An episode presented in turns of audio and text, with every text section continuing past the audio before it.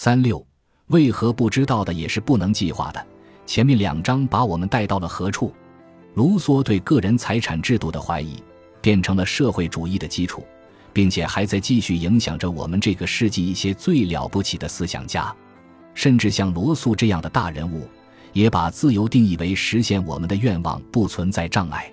至少在东欧社会主义经济明显失败之前，这些理性主义者广泛认为。中央计划经济不仅会提供社会公正，还能使经济资源得到更有效的利用。这种观点乍看上去似乎合情合理，但是他忽略了刚才讨论过的那些事实。任何人都根本不可能知道人们在这种计划中所能够动用的资源总和，因此对这些资源不可能进行集中控制。然而。社会主义者仍然不愿正是在让分散的个人决定符合那种自称为计划的共同的模式时遇到的障碍。一方面是自卢梭以来一直被等同于道德的我们的本能，另一方面是在文化进化中生存下来并限制着这种本能的道德传统。这两者之间的冲突，体现在如今经常做出的一种阵营划分上：一方是某些伦理哲学和政治哲学，另一方是经济学。关键不在于凡是经济学确定为有效的就是正确的，而在于过去一些被认为是正确的行为方式，经济分析能够阐明它们的作用。任何哲学，只要他不赞成使我们的文明陷入崩溃的痛苦和死亡，都会接受这种作用。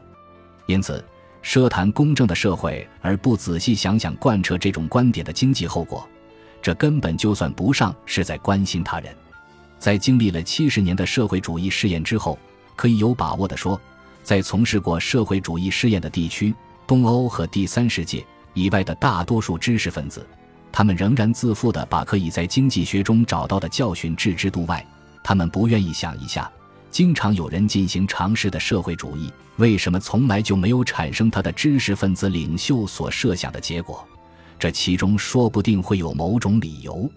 这些知识分子徒劳地追求一个真正的社会主义共同体，其结果是，他们先是把似乎无休止的乌托邦思潮理想化，然后是对它的幻灭——苏联，然后是古巴、中国、南斯拉夫、越南、坦桑尼亚和尼加拉瓜。这应当证明了社会主义或许有些不符合事实的东西。但是，这些一百多年前首先由经济学家做出解释的事实，一些人至今不予理会。他们沾沾自喜地站在理性主义立场上否定一种观点，即存在着某些事实，他们超越了历史背景，或对人类的欲望构成了难以逾越的障碍。在这段时间里，在那些继承了曼德维尔、休谟和斯密的传统，从事经济学研究的人中间，不仅逐渐表现出对市场过程的理解，而且对于用社会主义取代这种过程的可能性。也日益持强烈的批判态度，这种市场方法的优越性与预期的情况如此不同，因此只能从回顾的角度，通过分析这种自发的形态本身来加以解释。人们在从事这项工作时发现，对资源进行分散的控制，通过个人财产进行控制，与集中管制所能做到的情况相比，可以导致产生更多的信息，并使其得到利用。要想对超出任何中央权力视野之外的范围进行命令和控制，必须让那些能够对可见的和潜在的资源做出计算的地方管理者，也要做到随时了解这些资源不断变化着的相对重要性，然后把相关的全部准确细节及时通知某个中央计划当局，使他能够根据他从另一些地区或地方管理者那里，他们当然也会在获得和传递这种信息上面临同样的困难。得到的全部另一些不同的具体信息，告诉他们该做些什么。一旦我们认识到这个中央计划当局所承担的是什么样的任务，我们就会明白，他必须发出的命令不可能是来自地方管理者视为重要的信息，而是只能通过明确控制着总量有限的资源的个人或团体之间的直接交易来决定。在描述市场过程时，关于采用的虚拟假设造成的后果是。所有这些事实可以被假定为是从事解释的理论家全部掌握的，这使整个问题变得含糊不清，结果造成了一些有助于维护各种社会主义思想的荒唐骗局。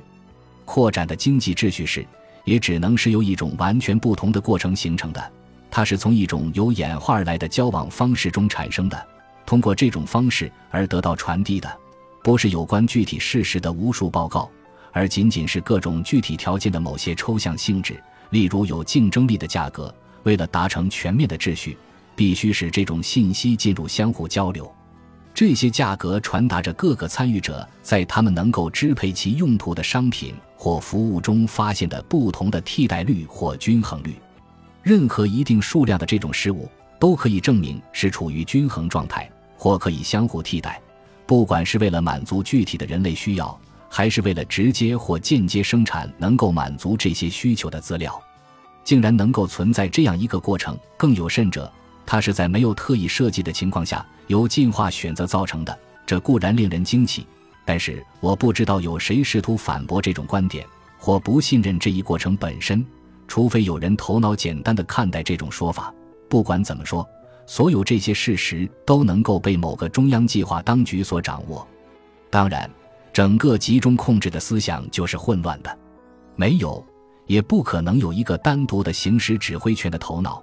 总是存在着某个委员会之类的组织，负责为某项事业制定行动方案。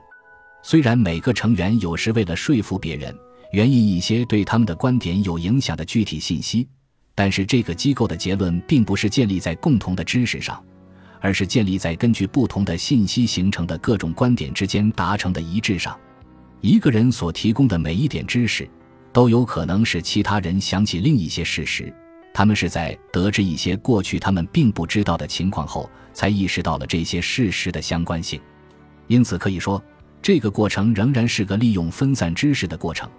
而不是一个把一些人的知识集中起来的过程。这个团体的成员很少能够相互说明他们的特定理由，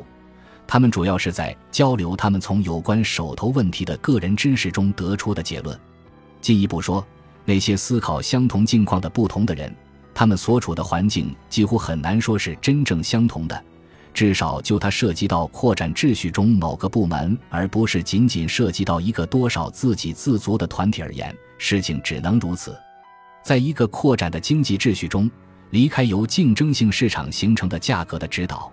不可能对资源进行精心的合理分配。大概这方面最好的事例，就是将现有流动资本在能够增加最终产品的不同用途之间进行分配的问题。从本质上说，这是一个能够节约出多少正在增加的生产资源，提供给和当前的需要有冲突的遥远未来的问题。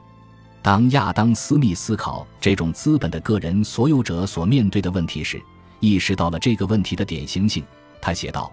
他能够把自己的资本用于哪些类型的国内产业呢？其中哪一种产品有可能最值钱呢？”显然，处在自己环境中的个人所做出的判断，要比任何政治家或立法者为他做出的判断好得多。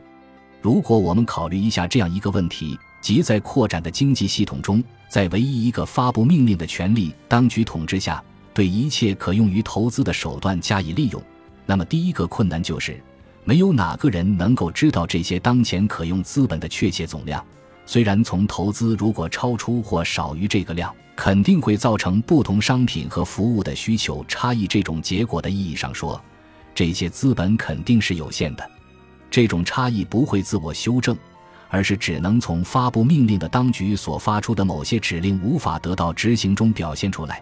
这或者是因为有些必要的货物并不存在，或者是因为缺少必要的辅助手段，使提供的原料或设备得不到利用。任何必须予以考虑的量，都无法用调查或测算既定物品加以确定，而是只能由另一些人根据他当时具备的知识做出选择的可能范围来决定。要想使这项任务大体上得到解决，只能通过这样一些人的相互作用。他们能够通过当时各种条件对市场价格的作用，确定他们所揭示出的具体环境的相关性。譬如说，在这种情况下，现有资本数量就会证明，当现有资本量用于遥远的未来需求的份额，大于人们打算从现在的消费中节约下来，以便为这种未来增加储备。及他们节约的愿望的份额时会发生什么事情？理解了信息传递的作用，也就为理解扩展秩序敞开了大门。然而，这些问题是十分抽象的，受到支配着我们教育系统的机械论的、唯科学主义的和建构主义的理性教条熏陶，因而倾向于对生物学、经济学和进化论一无所知的人，尤其难以领会这一点。我承认，从我在经济学和知识一文中首次取得突破，通过认识到竞争是一种发现的方法和知识的虚妄，再到阐述我的信息分散理论，直到最后提出我的有关自发形态比中央管制更优越的结论，的确也花费了一段漫长的时光。